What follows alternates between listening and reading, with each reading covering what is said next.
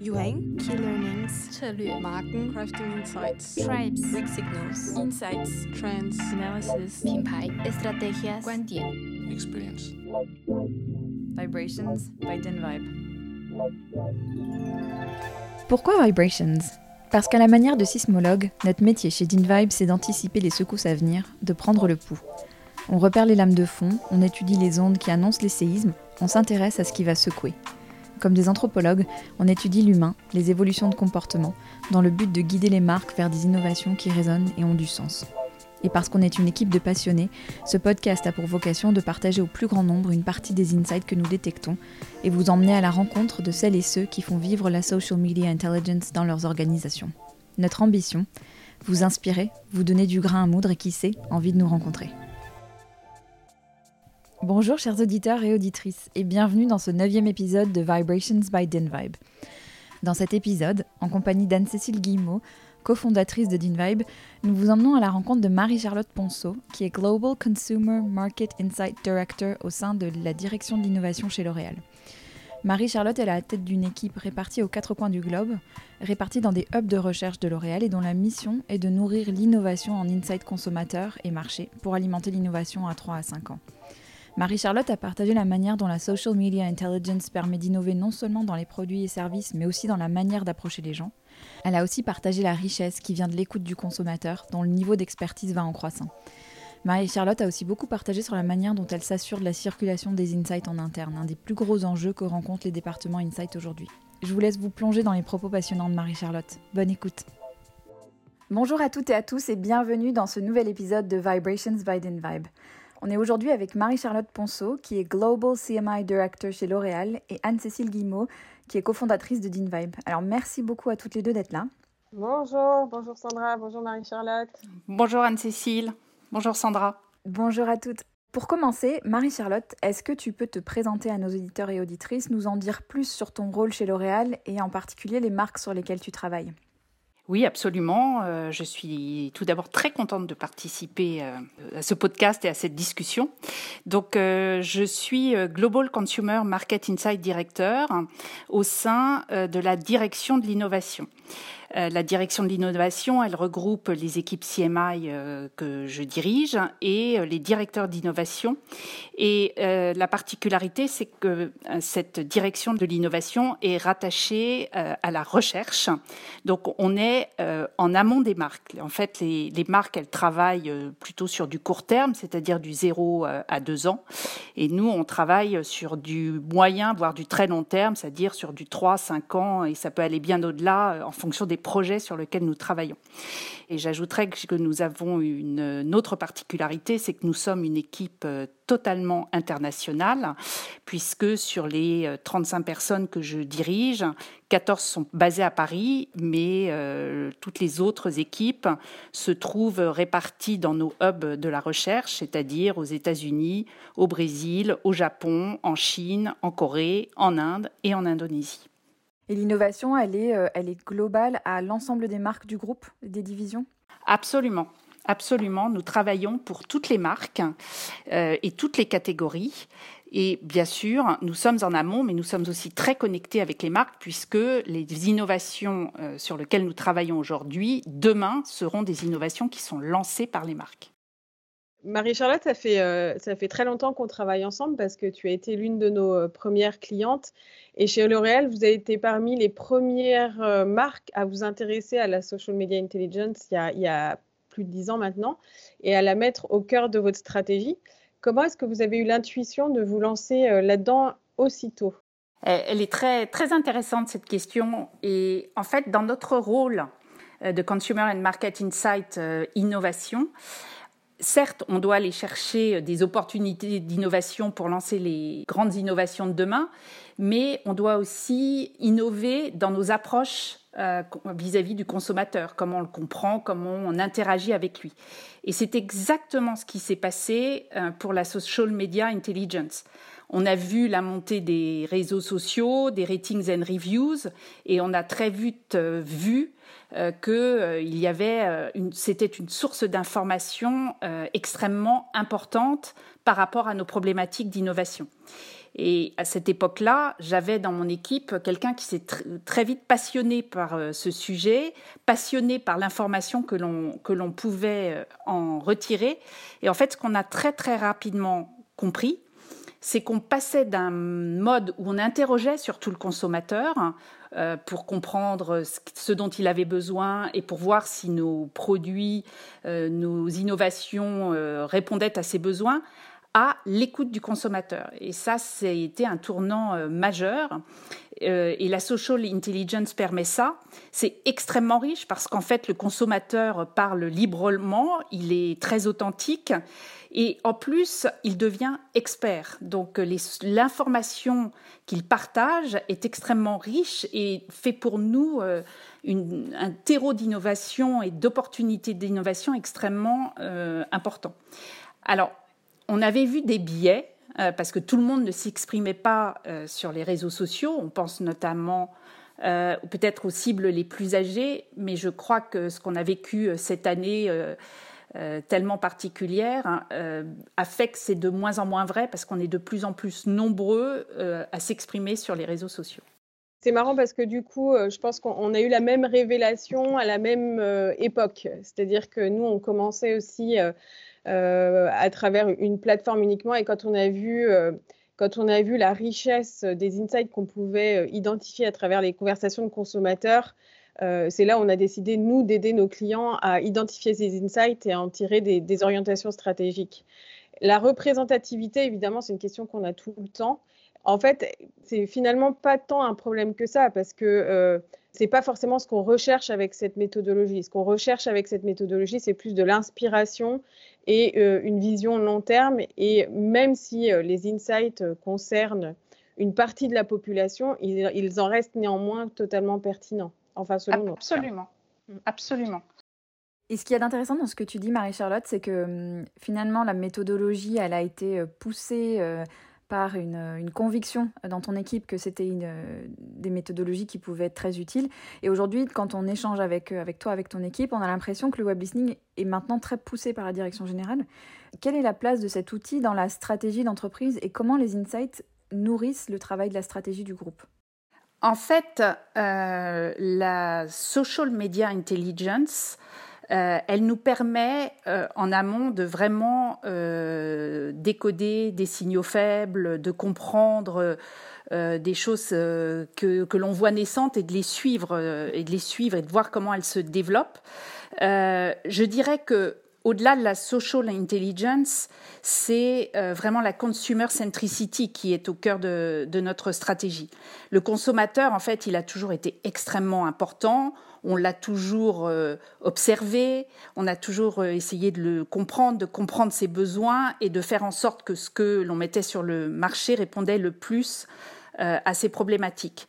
Mais je dirais qu'aujourd'hui, avec ce consommateur qui s'exprime sans que même on l'interroge, eh bien, cette consumer centricity, elle a pris une nouvelle dimension. Et en fait, le consommateur, il est vraiment au cœur de nos préoccupations et au centre de tous nos développements. Concrètement, comment cela va se traduire? D'abord par la présence de notre équipe euh, à la table des décisions stratégiques, c'est-à-dire que à la recherche, nous avons des grands champs d'application et il y a des équipes très resserrées qui euh, ces, ces champs d'application qui demain vont donner des innovations. Et dans chacune de ces équipes, il y a une personne du CMI qui est là en tant que voix du consommateur. Donc ça, c'est extrêmement important euh, parce que on est avec cette équipe euh, aux manettes pour piloter euh, la stratégie de ces domaines d'application et ce vers quoi on veut aller. Et ensuite, le consommateur, il est extrêmement présent dans toutes nos discussions, dans toutes nos réunions, dans tous nos brainstorms. Mais je dirais qu'au-delà euh, de pourcentages, de chiffres, euh, de euh, tableaux qui peuvent donner des indications sur notre consommateur, nous, ce qu'on veut, c'est que notre consommateur, il soit incarné et que nos chercheurs aillent à la rencontre de notre consommateur, qu'il le voit, pour que vraiment euh, il l'ait en tête lorsque euh, bah, il travaille sur des projets scientifiques d'innovation. Et en fait, la social media intelligence, elle permet ça, parce que parfois un verbatim d'un consommateur, eh bien, c'est beaucoup plus impactant, beaucoup plus parlant euh, que toutes les explications qu'on peut donner en tant qu'expert, et c'est toujours très impactant parce que finalement très simple et très évident. Complètement. Et euh, je reviens sur ton premier point, Marie-Charlotte, aussi. Euh, c'est quelque chose qu'on a vu ces dernières années. Euh, le fait que les équipes CMI chez nos clients remontent à un niveau très décisionnaire et très proche de la direction et des décisionnaires stratégiques, en tout cas. Mais c'est ce qui rend le métier passionnant, quoi. C'est-à-dire que remonter à ces niveaux stratégiques, pour nous, c'est vraiment notre fuel de tous les jours. C'est vraiment ce qui nous passionne si on essaie de catégoriser un peu, on peut se dire que nos clients ils viennent nous voir pour des problématiques euh, bon, forcément très variées, mais il y a deux grandes catégories de demandes. Il y a les clients qui veulent rester à jour avec les tendances et il y a les clients qui sont plus dans la validation de leurs orientations stratégiques. Est-ce que tu arrives à te situer dans une de ces deux catégories ou, pas et, pourquoi? Bah, Très clairement, nous, nous nous situons dans le, dans le, dans le premier groupe, c'est-à-dire ceux qui veulent euh, rester à jour avec les tendances. Parce que clairement pour nous, euh, la social media intelligence, c'est une façon euh, de détecter des signaux faibles ou d'aller euh, confirmer des intuitions que l'on a euh, ou de défricher des, des, sujets que l'on sent monter sans que, sans que l'on ait vraiment le, bon angle parfois pour, pour aller le creuser. Donc la social media intelligence, elle, va vraiment permettre ça, d'autant plus qu'elle se situe un peu à la croisée des différentes expertises qui existent dans, dans l'équipe CMI. Hein. On a des gens euh, qui s'occupent du market insight, qui vont aller euh, regarder comment évoluent les marchés, et puis parfois on voit des choses euh, qui bougent et on a besoin de creuser pour essayer de les comprendre. On a des gens qui travaillent plus sur le consumer and market insight en tant que tel, donc qui sont plutôt sur des catégories, qui vont voir des insights naissants, mais qui ont besoin d'aller les défricher avant de se dire là il y a un vrai potentiel et il faut vraiment qu'on aille creuser ça. Et là encore, euh, la social media intelligence nous, nous, sert, nous sert pour ça. Et puis, euh, il y a aussi toute la, partie foresight. Et là, ce sont euh, des produits qu'on peut voir apparaître qui tout d'un coup se mettent à marcher, à être discutés sur les réseaux sociaux. Et c'est aussi des fils qu'il faut que l'on tire pour essayer de, comprendre euh, quelles sont derrière les, opportunités d'innovation. Et en fait, euh, Julie, dans mon équipe que vous connaissez bien et qui s'occupe de la social media intelligence, ben, elle est euh, complètement au cœur de ces différentes expertises et ce qui lui permet d'être à la fois euh, hyper pertinente dans l'information qu'elle va aller décoder pour les équipes ou dans l'information qu'elle va euh, leur apporter. Donc ça, pour nous, c'est fondamental et vraiment, la social media intelligence, elle a ce, rôle de cet outil défricheur, mais qui, au-delà de ça, va nous permettre de suivre ce que l'on a pressenti ou ce que l'on a commencé à observer et de voir comment ça grandit dans le temps.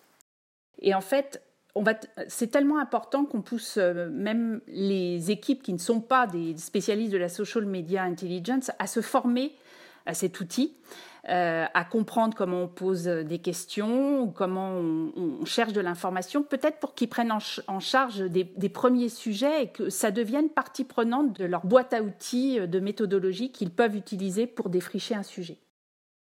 Et du coup, est-ce que, euh, selon toi, parmi tous les sujets qu'on a travaillés ensemble, il y a eu des occasions où les résultats d'une étude ont pu changer une orientation stratégique euh, sur laquelle vous étiez parti? Alors, euh, je dirais plus, plus largement que un résultat d'étude de social media intelligence, ça peut effectivement faire changer nos orientations stratégiques, mais ça peut aussi les faire évoluer, les invalider ou, les valider.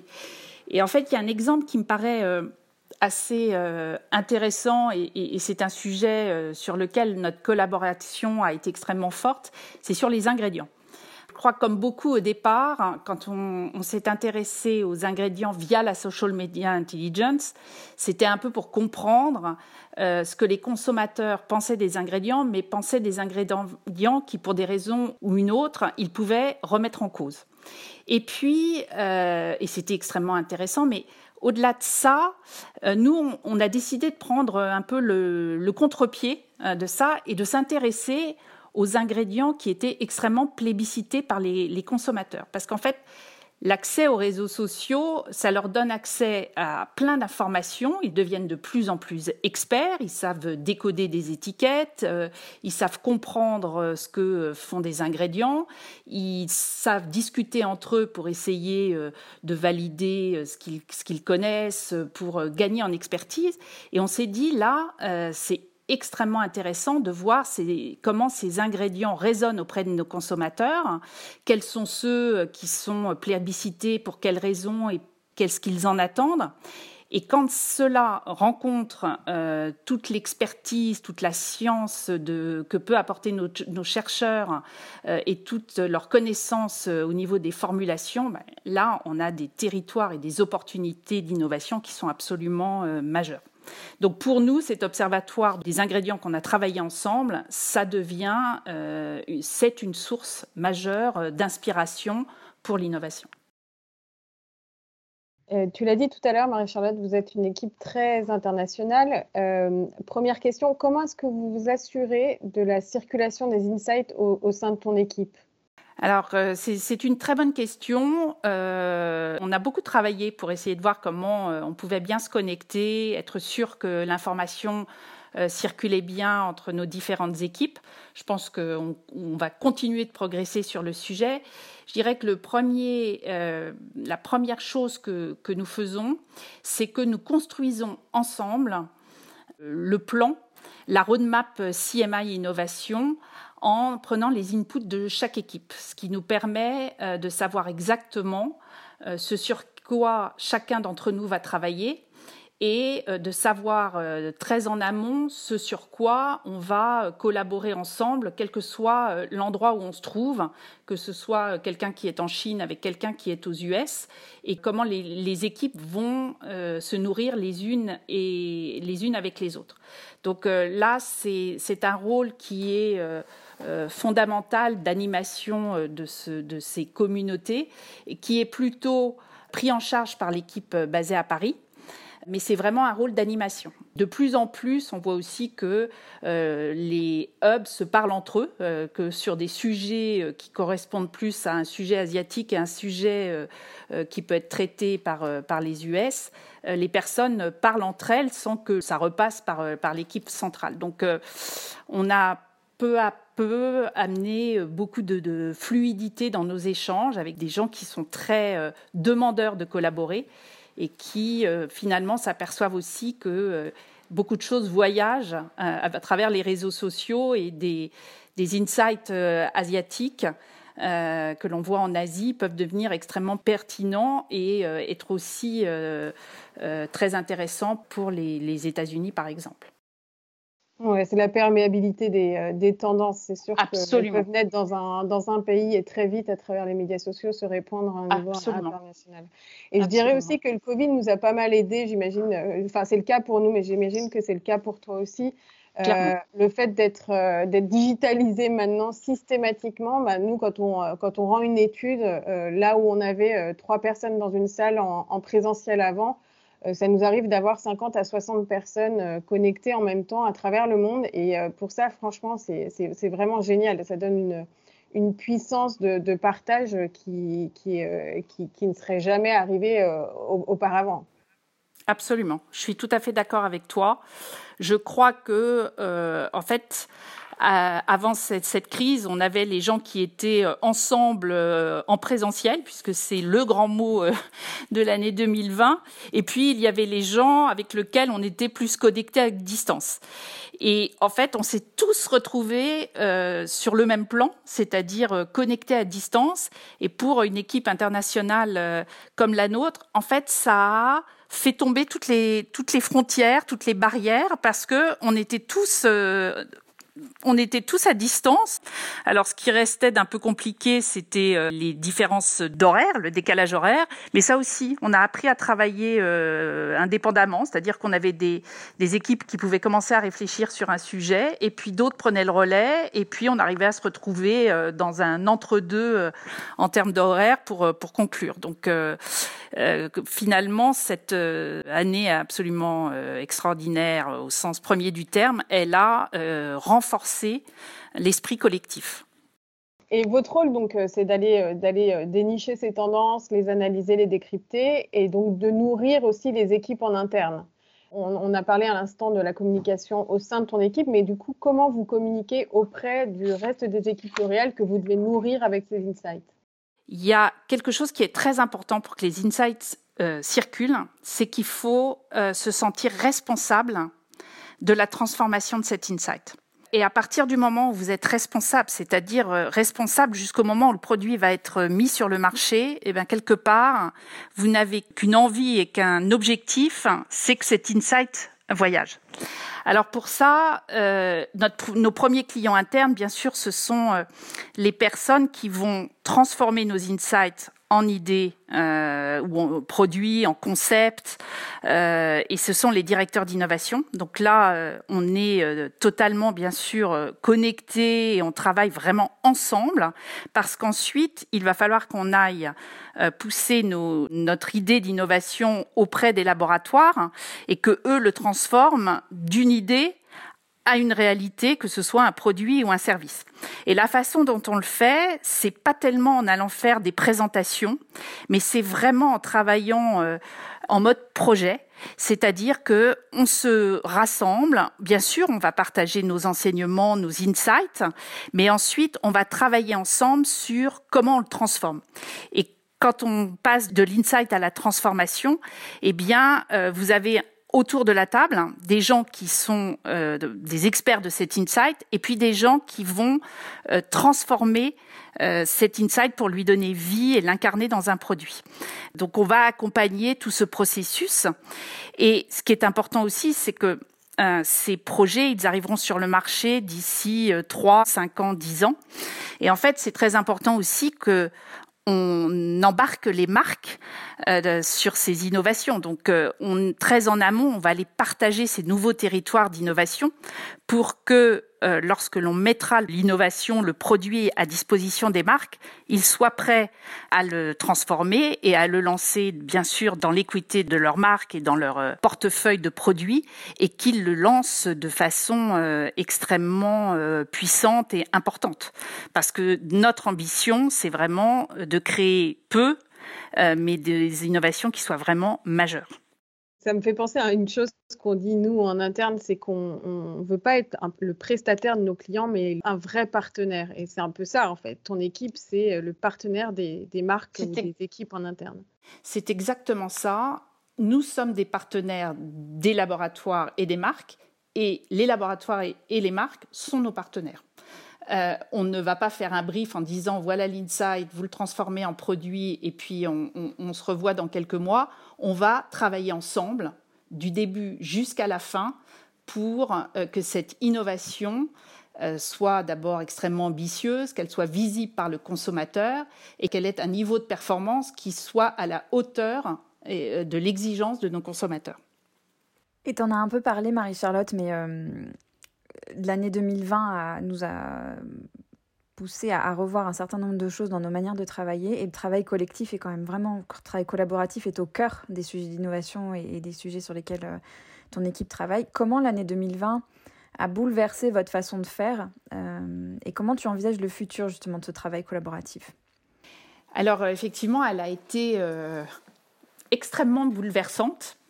D'abord parce que bah, concrètement, quand euh, cette crise sanitaire euh, est arrivée, euh, il y a beaucoup de choses qui se sont un peu stoppées.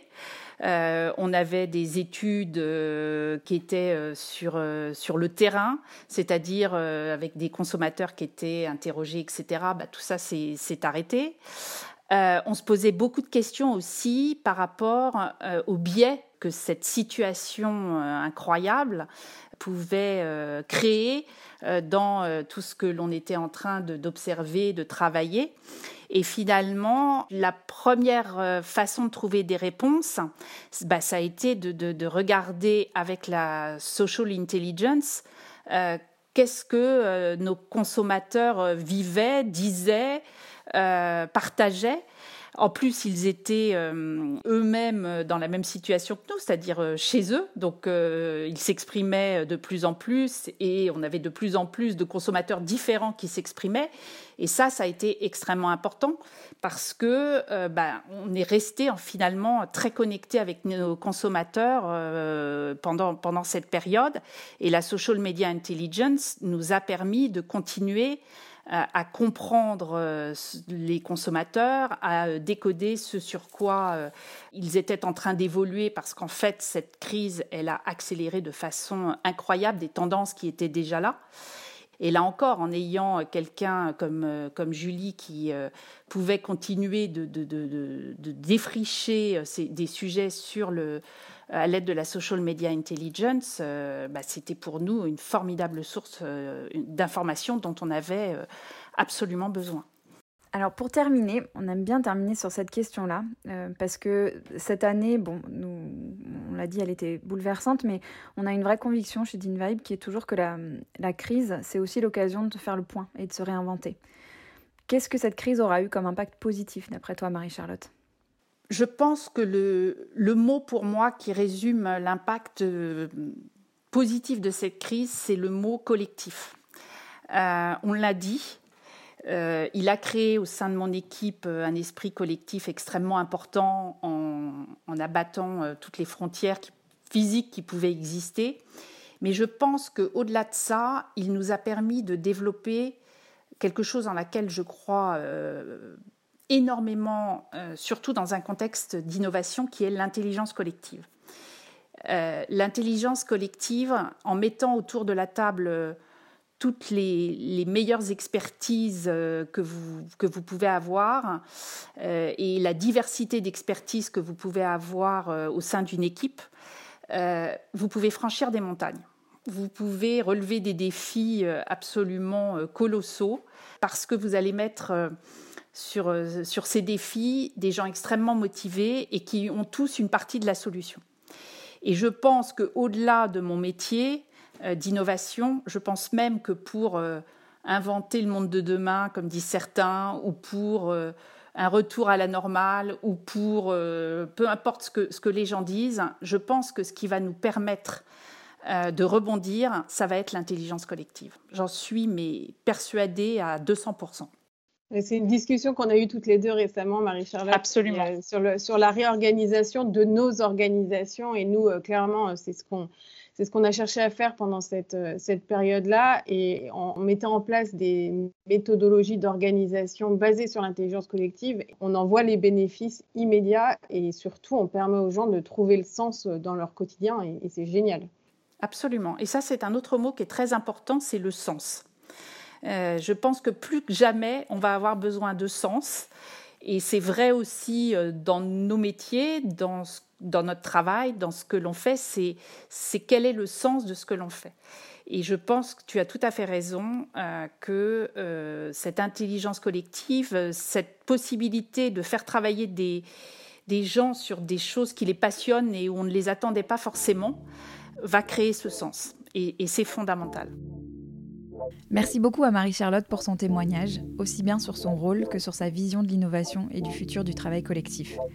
Une de ces idées a particulièrement résonné pour nous, c'est celle de la notion de responsabilité des insights. Cette idée que quand on se sent responsable de la transformation effective d'insights en solutions innovantes pour le consommateur, on trouve des moyens pour s'assurer que l'insight circule et arrive aux bonnes personnes dans l'organisation.